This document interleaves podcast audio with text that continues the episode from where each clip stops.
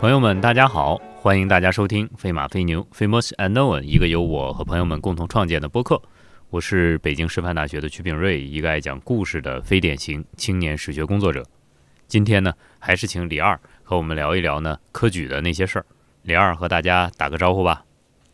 大家好，这里是李二，感谢您的收听。呃，上一次节目呢，我们其实提到了山西举人刘大鹏的《退享斋日记》。其实这个日记呢，嗯呃，问世的时间是很早的，上个世纪其实好像就被发现出来了。然后有一大批的中外学者呢对其进行研究，呃，中国学者就有很多了，尤其是山西大学，其实就是一批人专门研究这个日记。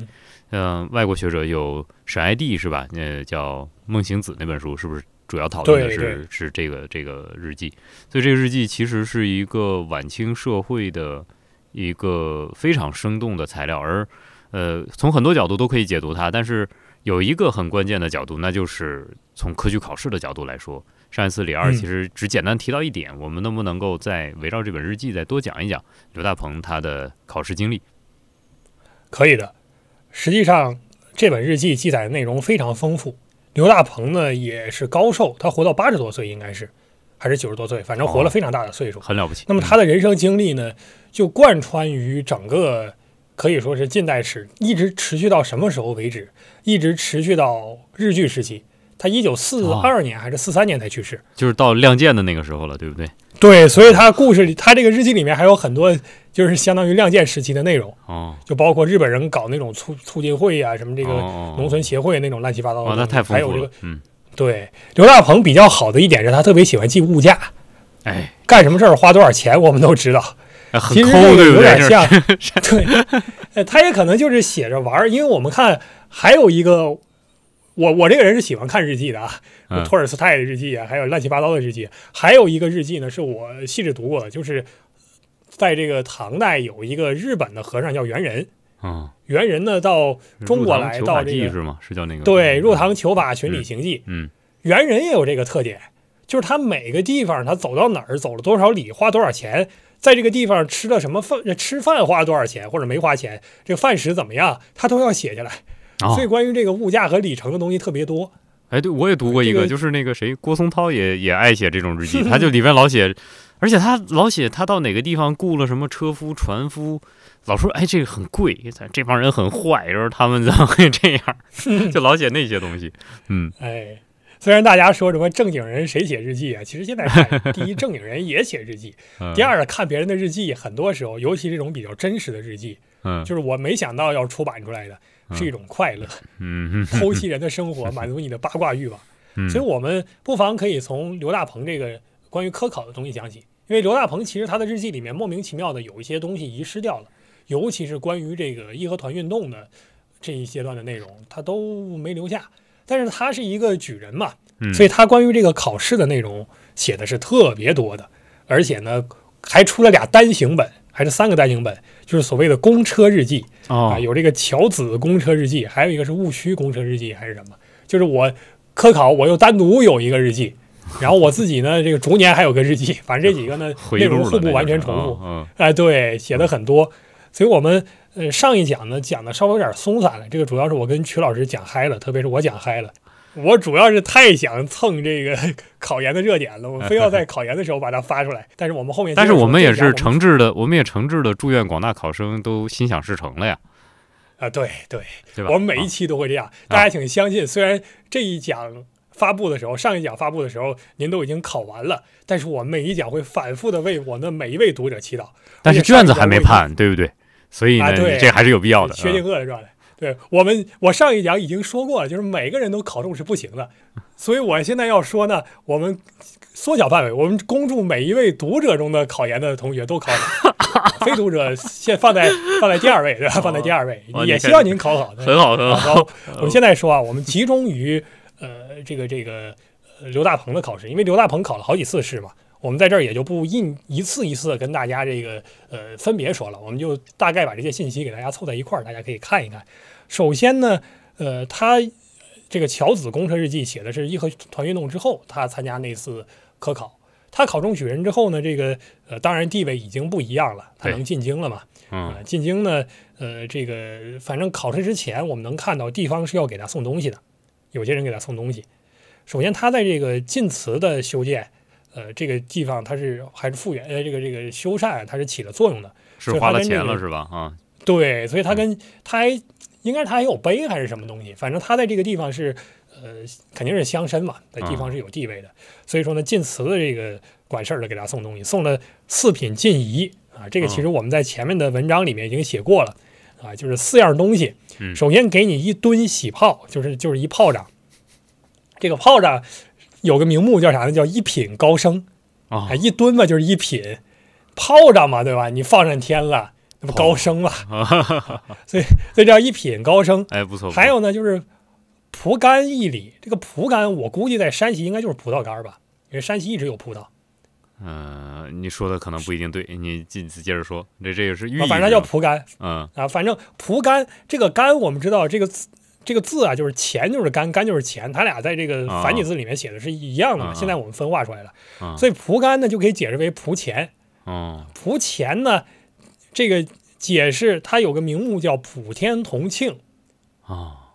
这啥意思呢？就普是普，啊干就是钱嘛，啊，钱就是天呀，乾坤乾坤钱就是天呀，哦，普天，所以哦这叫普天同庆。了不起啊此外呢，还有一件儿啊，叫这个蔬果桂仪各一包啊，蔬果和桂圆儿这两件东西了，就一件蔬果，还有呢桂圆儿，这合在一起呢有个称呼叫父子连园。哦啊，桂圆嘛，对吧？父子连园，前面是蔬果，哦，所以这这是他啊、这个先前送的这个东西啊。然后呢，他就是一路去到北京去。当然，我们可以看到，在这个科考的过程中，这个刘大鹏呢，在几次去北京的过程中，每次的感受都不一样，而且能嗯明确的看到时代的变化。嗯比如说，我们看到他早期的日记里面会写，最近大家都在说要办洋务啊，哼哦都要说办洋务才好啊。然后呢，还有说法说是这个要修铁路，但是刘大鹏这个人呢，还是有一点知识背景的。他他就是即使是传统教育出来的，他那个思想呢，也不会说是一个呃怎么说呢，没有判断能力。他就是没搞清楚，他的写法就很委婉，说这个修铁路究竟好不好，我也搞不懂，就是未知孰是。哦等到后来他到了北京之后，然后呢就考试没有放榜之前，先去了一把天津，哦，明确的讲，我就是增广见闻去的，我要那很看看没有看过的东西。 那很对，那很对，就是我们田嗯野去了、是吧？就是今天的话，田野去 了，对他而言就是田野啊，田野去了，田每野嗯一去了，件东西他都没看过，而且那个时候去正趟是天津，正是劝夜场是日新吧月异的时？候啊，那啊接着对接着，嗯所以他他去天津，他那个时候就是坐火车去的，而且这个时候你能看到他对火车的意见就就很明确了，啊，就是现在修的火车真快，真好是吧？真啊，好，哎啊，你过去到天津多麻烦呢，现在 对对坐对火车一天之内打来回，对对那对完全是不一样的。嗯所以到那儿一看，说是这个眼界大开啊，对吧？自己跟乡巴佬一样啊，每对每样东西都没见过，对嗯这个确实不一样。所以，但是他在之前呢，嗯包括我们知道，呸，不能老说我们知道啊，包括这个铁路这个东西啊，在当时其实只是。特别他第二次科考的时候，只是开始在这个北京到山山西这一线开始准备修，但还没修起来呢。所以他到京城还是走这个正常路线，就是走这个坐骡车呀，坐什么这些，一路啊先去大同，然后怎么走，这样走法。他走的时候呢，就会有一些其他的体会，比如说过去我是个秀才的时候，我是个生员的时候，他那个时候呢就觉得也也反正日子就那样呗。而且我能看到他早期的吐槽，对吧？就是今年科举考这个会试、这个乡试啊，一共中了几个，一共也没中几个啊，说登考中个举人跟登天差不多难啊。嗯嗯，呃，马上就考中了，结果哎，那很厉害，考中了之后很厉那害就好了，嗯啊、然后就发现什么呢？就是往这个北京走，周周围的这个关津啊，就各个这个地方，它不卡你。如果说过去是什么样，过去是见到商人，啊哟，商人可不得了。刘大鹏非常抱怨说，现在人都不读书了。啊您看，我们上一讲说八股文没有用，啊啊，这个做八股文的很多人都不看书了，包括不知道班固是谁，对吧？曲老师研究班固的，是吧？说明清很多人，特别是清代很多这个呃，比如说考中秀才人，可能不知道班固是谁，这是完全有可能的，呃因为他不需要了解这些东西嘛。啊，那呃，这种情况下呢，就是很多人不读书，可到刘大鹏这儿，他说什么呢？大家连八股十文都懒得写了，哎呦，大家都想去做买卖，因为做买卖的人很不得了。是吧，然后他去么什么这个太谷县到这些地方去看，到这啊个大同去看，我说这地方真有钱，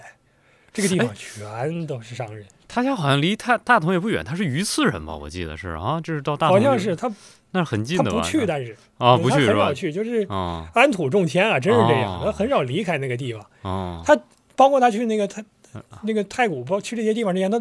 好像就是第一次去看日记，因为之前没、哦没没提他提过，而且他见到之后觉得很惊人，反正这儿都很有钱、啊，啊有很有钱钱，有然后钱，啊、还有大商人。大啊，商他还人说呢，见到商人之后发现，哎呦，现在好多商人真是一流人物，第一那个流人谈啊吐跟我相哦比，比我强 多了，哦见过世面嘛，对 吧？哎，见过世面了，所以嗯他这样想。可是呢，他又是一个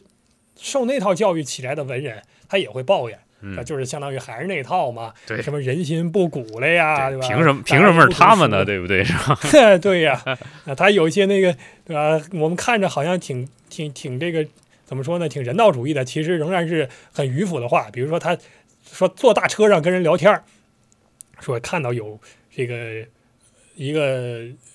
所谓的就是以举人和一个这个大车轿夫去争路啊，大车夫。嗯然后呢，争路的时候，那个车夫拉货特别重，这个哎举人呢还死活不给车夫让道。哎，然后呢，这个当然仆役也是啊，借这个机会就是狐假虎威嘛，就是拼嗯拼命的去骂那个车夫，然后那个车夫就生气了啊。结果呢，举人也生气了，车夫不知道他是举人，所以这个就是举人就告诉仆役说：“你夹住他，把他痛打一顿。”嗯打了车夫也也不服气啊。嗯，然后结果周围人有人说：“说这是举人老爷啊，嗯，你不能这样得罪他的。”然后车夫吓得屁滚尿流的就跑了。哎，然后据他说，他问满车的人，满车的人怎么讲呢？就是说，他问满车人说：“你看是谁错了？是读书人错了，还是这个车夫错了？”那您想他会怎么？这个满车人会怎么回答？嗯，那肯定是说这个呃，读书人错了呀，因为车夫啊，当没然没不是，满车人都说是车夫错了。是吗？哎，都这样说，对，只有刘大鹏讲说你们说的不对。但你注意，他是以读书人的身份跟这些人讲的，哦你们说的不对，还是读书人的错。对啊，但是读书人错在哪儿了呢？错在哪儿您说呢读书人错在哪儿了呢？你是不他不能占理吗？不能仗势欺人吧？我觉得不应该这当样，然不是了，啊，他讲了，说是这个，因为读书人啊是有文化的人，是懂理的人，就说白了，他读过书，他就哦不能跟你们这些乡野小民一般见识，哦，那跟你见识就是错嘛。啊，你干嘛要跟这个争呢，对吧？这这这这这，其实就是我们也可以说一种庸俗化对孔子那个理解，对吧？这是一种高层次的批评啊，这嗯是爱的批评啊，这个是，那他对他这样一批评呢，你看这也是给车夫说话，可是说话之后讲的还是什么呢？就是咱是两个阶级啊，咱不要呃混在一块儿。所以他这个思想这一方面还是很迂迂腐的。然后呃，等到他中了举之后，那情况可就更是这样了。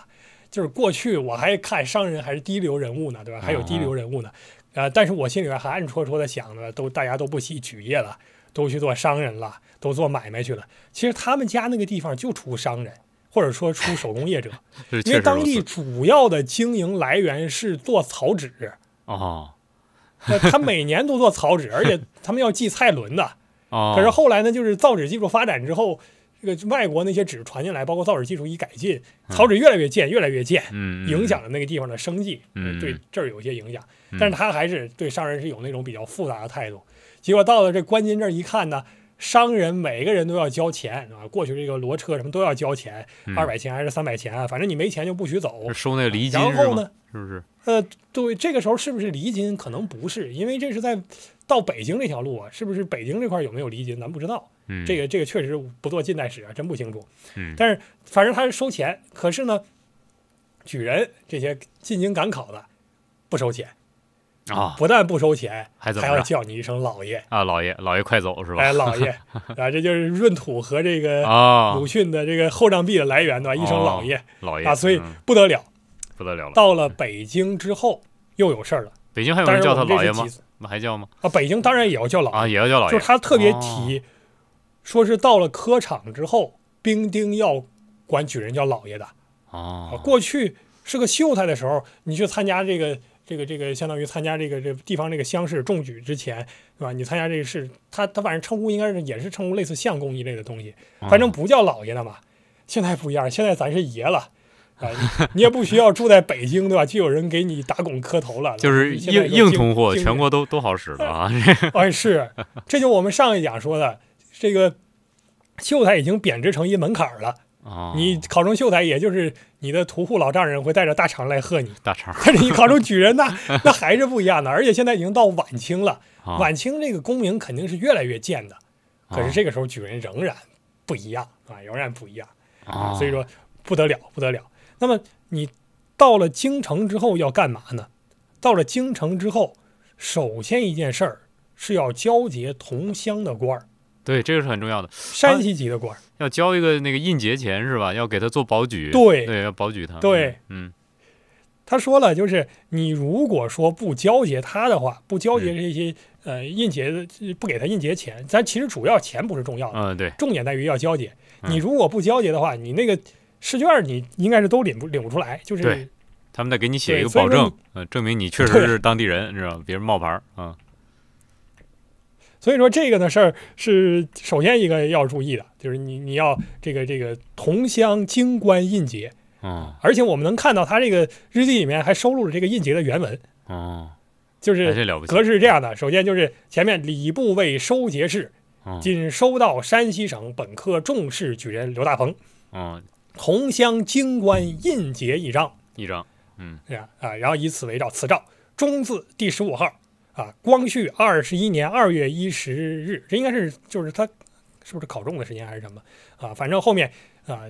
刘大鹏抄完这个东西之后还讲了，就是你 你必须得有这印结才能入场复试，嗯如果京官不出印结，那就考不了嗯，啊。而且呢，其他事儿都不重要。啊最重要的就是先要求这个，而且如果说啊、你 s- 就是没拿到这个嘛，你进不去嘛，你考到第三科还不能够参与复试的话，那举人就吃格了。 啊，是所以原说来是很老爷重要很重老要爷就做不了了，这个我其实也没理解，这个斥格到底是嗯说罢斥你呢，还是说这个就不让你考了？但是考虑到第三场，可能还是就是真是要剥夺功名吧，可反能正公民就很没可了怕的嗯那第二件事儿呢是要拜作诗，哦，这很关对键啊，这个大家也好理解。啊能理啊，解，就是你你你要你要这个这个呃，西比如说他在一八九八年的时候，这是应该是第三次考试了吧？啊啊，到这儿的时候呢，就一八九八年是第第二次还是第一次？反正他考试的时候啊，先要去，而且嗯这个去的地方还明确，带着两个人啊，一个叫郝继清，一个叫李先洲，这两个人是同年的，这应该是同年举人吧？我想，反正哦是同年。无所谓，同反正年是身份也就是很重同要年一块儿来考的，对吧？也也了不哎，得，反正一嗯块儿来考的，那但他嗯叫同年，你也不知道是嗯嗯你考中进士可以说是同年进士，但对现在你对还对没中呢，没你怎关么系知道不好说。就同科啊嗯反嘛，正带两个人一块块儿到宣武门西面的这个叫上斜街啊哦，去拜他的作师啊，作师叫周元邹啊，应该是字正伯，哦，送东西啊，送东西啊，这一次送的就少，送什么呢？送土仪二斤啊，就是二斤，就是二两二两银子呗，应该是。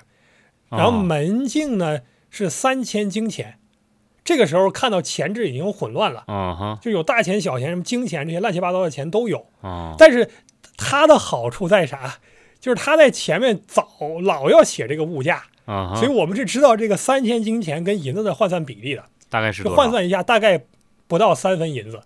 哦，所以他后面不还要算多夸一句，不算多，嗯，对，他要夸一句，说是坐失一切所谓简朴之志，不染京都其 上。京都就是北京啊，啊啊，不不是日本那个京都啊。嗯，他这个关于京城奢靡的批评是，只要他到北京就要说的。那有什么呢？就他是看到什么了没有啊？ 这这参与他没有？其实也呃没也看没到啥，也没看到他就啥反复的，他他就反复抱怨，就是啊说这个京城的人呐、最看重体面，最啊看重花式，最重视这些风风风俗这种风华米丽的东西。哦，你如果说不看重这个，大家就觉得你是乡巴佬。 他他可能确实被人那个歧视过，是不是？对我们一想，肯 定是这样 的，是啊，肯定是因为他是乡巴佬，所以让人啊给恶心到了。他回来就暗戳戳的那什么，呃，嗯呃对，李二同学不也老这 样吗？也给让人鄙视了之啊后，当当面不敢怎么样，背后回来暗戳戳写文章，写就在写发啊公众号上写去，个几万字是吧？哎，就这样。啊，所以他他送过好几次这个东西，包括嗯之前 送什么土仪，就是藕粉一类的，给钱的确实也不算太多啊，不算太多。哦那他我也他不知道山西为什么本地是藕粉啊。呃，就是这偶是到处都有，这个这不稀奇。不过我想问的就是，你看他来到呃，这已经是一八九八年了，而一八九八年其实我们都知道是一个很重要的一年，对吧？就是呃戊戌变法的这一年，公车上书的这一年。那其实我们讲呢，戊戌维新是一个呃重大的呃划时代的事件。那当时提倡的呢，就是我们的科举考试或者国家取材选试，它的考试方式要变，我们的考试内容也变，教材也变。像你之前提到考八股以及八股的命题就从四书中出，那个范围很小。但是我们知道，这以后甚至可能之前就已经有这种声音了，要考策论。呃，我们现在网上也能看到那个什么哪一年的那个，好像一九零五年的什么最后一次 科举考试的，它那个命题是什么，是吧？要考策论，然后还要考这个叫叫实物，它叫实物册是吧？叫叫这种题目，对这叫各种这个实证的东西。那我我想问一个普通人，他从哪里获得这些知识？像刘大鹏他、嗯他有没有这个知识？他懂不懂？然后他他有没有学过？他考不考？首先，这些知识就是具体到这些新学的知识，啊、他肯定是不懂的。哦他基本上都不懂，这个是肯定的，他从日记里面就能看到。但是呢，他知不知道时兴这个东西，肯定是知道的。哎知道了啊。这里我们首先要辨析一点，就是实物册。哦，其实八股文没有用，是一个智力正常的人都能想出来的事儿。即使你说它对写文章有用，那么马上又要问一个问题：文章写得好跟能做官有啥关系？你在秦汉帝国，我去写这些东西，对吧？我我写公文，那至少对文书行政是有用的。可是我学会八股文到底有啥用呢？所以从清代，从明末到清代，就不停的有人要求废八股，要改其他的办法。乾隆皇帝多次接到这样很明确的这个这个建议，就是废八股，嗯停考，咱们换别的，比如说重实物册。嗯我们要考虑到清代那个政治环境，有人讲这么激进的话，其实挺挺少见的。嗯乾隆也知道做这个东西没啥用，那他改革的方向是什么呢？就是先首先就尽量先别改，嗯就是他他觉得就是你你当然了选八股没有用，但是问题在于你用这个考法，你其他的考法就能选到好官吗？好像也选不出来。嗯所以呢，这就没法改。那第二个改法呢，就是呃，一个就是乾隆时期开始搞什么释义诗一类的，就有点儿呃质义诗，有这个恢复那个唐代那种诗赋取士那个意思，嗯就质义诗也很重要。除了这个之外，还有就是大家都会想的一件事儿，能不能增加一下实物侧占的比例？嗯因为实物册这个东西，大家认为是能说点儿现实内容的，嗯而且呢，这个东西考试永远在考，嗯问题就在于嗯那几场对吧？考那几次那几篇题目里面，越往后越不值钱，这个实物册就没有参考价值 就了没，人看对吧？嗯对，没人看你写的怎么样又能如何呢？嗯啊，所以说它的结果是啥呢？就是呃，希望重视这个。那么后来呃有没有相应的改制呢？也有，嗯原则上也说要重视了，嗯实际上呢，学者研究出来的结果就是大家还是不重视。嗯啊，你但因是为呢你有一有一个特别的变化，就是考官开始重视了，哦考官会借这个机会把那个实物册的题目弄得特别长。哦啊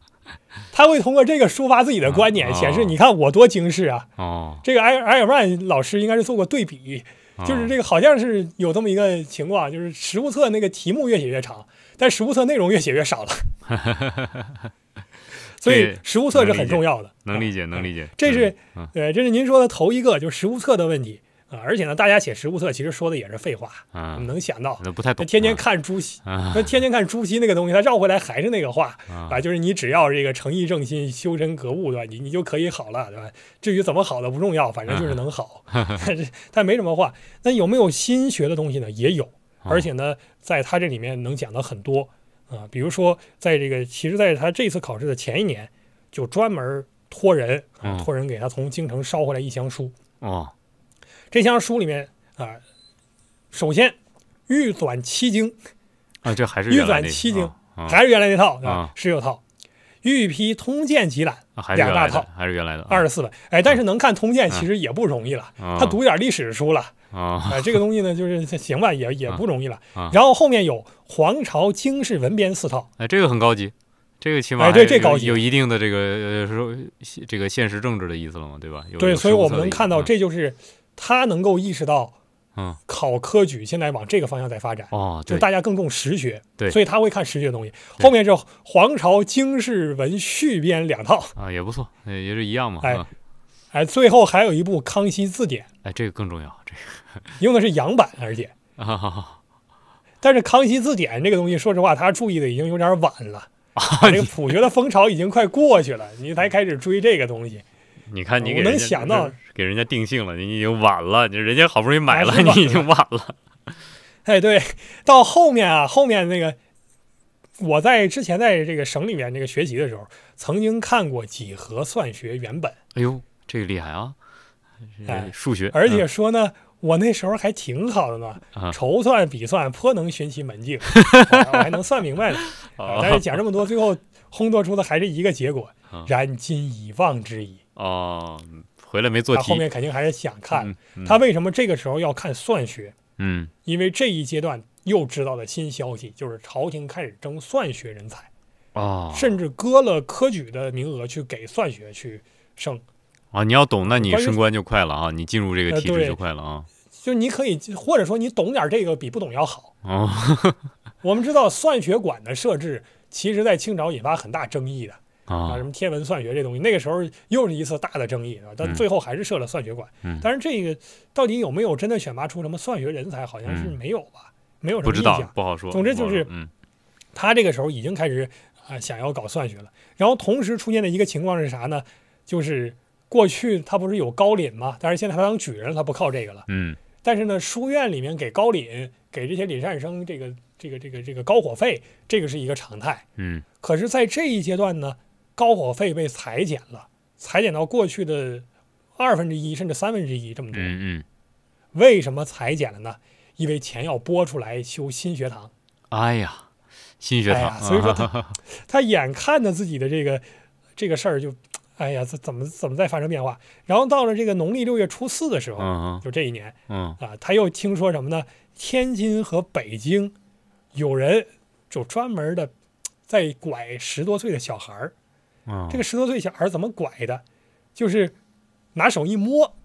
小孩儿就就拍花子嘛，就晕了。嗯然后就跟着走了。嗯这还没完，嗯而且呢，大家把这个拍花子的小孩给抓住之后，就有洋人来把这个恶匪给逃走了。呃是什么其实意思？这就就是干什么呢？这就是，嗯，这其实就有点义和团之前那个哦民间谣言的那个意思，哦，这跟啊科但是我考有什们么看关系？这个跟科举的就是关系嗯说白了，就是他能看到这个外国的势力在越来越侵入。哦，可是他，所以他看完这一段之后，他马上过两天就开始讨论这个风俗的问题，哦就，现在洋人的东西进来了。嗯在一开始，嗯他对洋人的学问嗯尤其是洋教，因为山西本地基督教传的也非常快，嗯而且从明代开始就有人在这儿传教，嗯嗯所以他对这些东西都是抱有一种他明显还不太懂的时候，他抱有一种很开放的态度的。嗯，他说现在老有人担心，说夷狄入我中华的会使这个中华相当于华夷变态嘛，沦为夷狄嗯啊。然后他怎么讲？他说不要紧，对吧？没没事儿啊，我们这么多年经历都告诉我们，最后他们都会被华夏化的哇，啊，不要紧的。嗯可是这个时候开始嗯开始害怕了。嗯开始害怕了。到了七六月二十二号的时候，就有人来劝他。前面你看刚刚写过说这洋人这么坏这么坏吧，嗯结果呢到六月份的时候，告诉他说是你要多教自己的子弟学习洋务啊。啊，要学洋务了。哦，对，嗯他说现在京师啊，这个这个取超等洋务一名啊，给他那个题目什么叫“子贡问师与商也孰贤”啊。后头又文这个以这个题目写出来是个什么东西呢？真的，这不俩人吗？这这能问出什么来？啊，嗯对，但是它题目叫啊、师通商以行师通商立论，他开始讲一些这种东西了，就哦跟洋务相关的，跟通商相关的。就是虽然这个嗯话是从《论语》中出来，但是这个题的立脚点或者题眼破题的地方不在这句话上，反倒是讲别的东西，是吗？对，应该是这个样子的。哦，所以他他这个这个现在就已经开始有点担心了啊，也要担心。但是他后面其实表现的还是就是我宗教上的东西，我觉得西方人还是会被我们华夏化。嗯从某种程度上讲，他这个观念好像也也差不 多， 现在好像也是这样的。嗯啊、但是呢，他后面后面还有一句特别有自信的话，说：“乃知海禁之开，是吾道将来出洋之由，哎，也有非西教混行中华之见也。也有道理啊，哎是 吧说的这也个对，嗯胆气很大，但嗯是后面他又要排遣，就为什么现在要开始学算学？嗯，为什么算学很重要嗯？为什么西人算得明白？于是又出现了我们很熟悉的经典观点。嗯那算学这个东西啊，就是我们六艺中的数学嘛，嗯对吧？大家都说学西算学就是学西法，啊嗯其实这话都没仔细想啊。嗯实际上就是西人学了我们这算学，所以他重视，他学的就好。我们认为这个东西是小道，所以不重视就不学。那你说这刘大所鹏以你他他最后到底懂不懂这个呀？他懂数学吗？怎么还但是是不他后面还是弄这书要看了，但是他应该还是不懂。还是不懂吧？你你不懂，你在这说这么多干嘛呀？要是真哎懂，他还这能还个能说白说了一句要给自己嗯排遣一下。我嗯觉得就是第一，你现在就是要录算学嘛，那嗯你你怎么看待这个事儿？嗯，而且你算又确实算不过人家，他只要嗯解释一下，说白了还是嗯中理西用那一套。我不太懂，就是在呃，我们其实把这个说完，我我想时间也就差不多了。就是在刘大鹏这个时候，呃，上上这种新学堂有没有年龄限制？比如刘大鹏今年是多少岁？比如说他四十岁，他还有没有资格上新学堂？如果想学，可不可以学？